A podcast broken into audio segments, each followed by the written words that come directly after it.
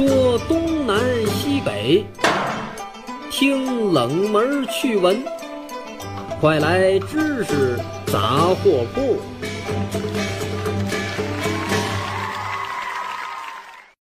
知识杂货铺有角度、有深度、有识别度，反鸡汤、反谣言，我们只分享靠谱的知识。全网泛知识类收听名列前茅，锁定高端受众，提供更靠谱的广告投放平台。勾搭我们，关注官方微信。蜻蜓 FM 河北或拨打超靠谱投放热线幺八六三零幺零六六五五。欢迎光临知识杂货铺，我是王掌柜。今天给大伙讲一个故事。一九七五年四月一号晚上九点十六分，莫斯科有一辆满载着乘客的地铁列车刚刚离开白俄罗斯站，向下一站驶去。按照往常的规律。十四分钟之后，地铁会到达下一站——红色布莱斯诺站。然而，十四分钟过去了，在红色布莱斯诺站始终都没有发现这辆列车进站。于是人们又等了半个小时，可是这辆列车还是没有进站。又过了半个小时，地铁的工作人员慌了。赶快把整个地铁的运行给中断，调集有关的工作人员，在整个地铁系统之内搜索这辆失踪的列车。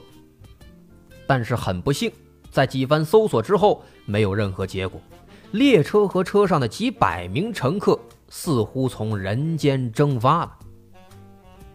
这个故事被称作是一九七五年莫斯科地铁失踪事件，常常被收录到一些。这个人类集体失踪等等这样的未解之谜里面，好多人呢也都信以为真，以此认定说这个时空隧道等等应该是确实存在的，要不然他们去哪儿了呢？可以说啊，勇于怀疑，勇于探索，这是一个好习惯，是好事儿。但是呢，凡事咱们都要讲求证据。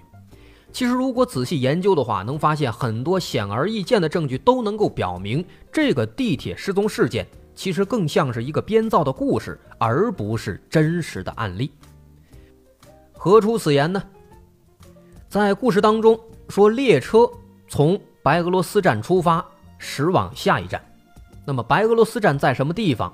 白俄罗斯站所在的地铁线路是莫斯科地铁二号线和五号线的交点。这两条线路分别在1938年和1950年投入运营，是莫斯科的主要地铁运输线路。在二号线当中，白俄罗斯站的前一站和后一站分别是迪纳摩站和马雅科夫斯基站；在五号线中，白俄罗斯站的前后两站分别是红普列斯尼亚站和新村庄站。这两条线路当中，我们能够发现这四个站。都没有那个故事当中所提到的红色布莱斯诺站，啊，即便说可能是因为音译的问题，是不是这个翻译名字有偏差呀？啊，的确，这个红色布莱斯诺站和这里面有的这个红普列斯尼亚，确实这俩站呢名字上有相似之处，都有什么斯啊、什么红啊这样的字眼儿。但是呢，如果翻译成俄文，能够发现这两个站根本是对不上号的。而且，白俄罗斯站距离那个红普列斯尼亚站只有二点二公里。目前，莫斯科地铁官网提供的地铁平均速度是每小时四十二公里。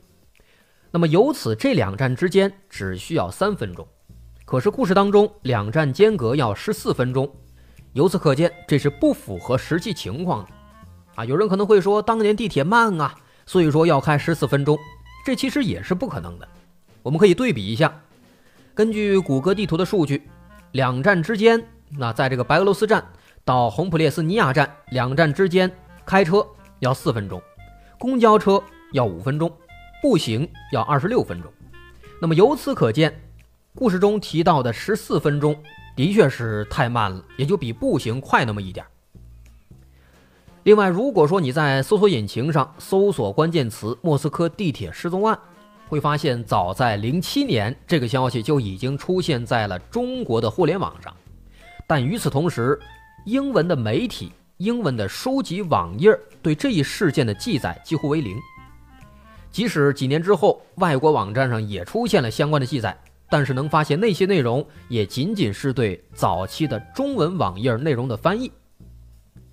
而且人类失踪，这可以说是一个大事件了，又是集体失踪，这么大一个事儿，不仅说西方国家没有报道，连莫斯科本土的新闻也没有相关记载，这难道不奇怪吗？当然很奇怪了。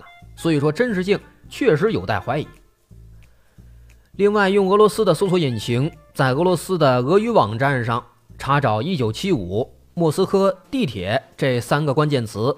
发现也找不到任何相关的内容，找不到这次失踪事件。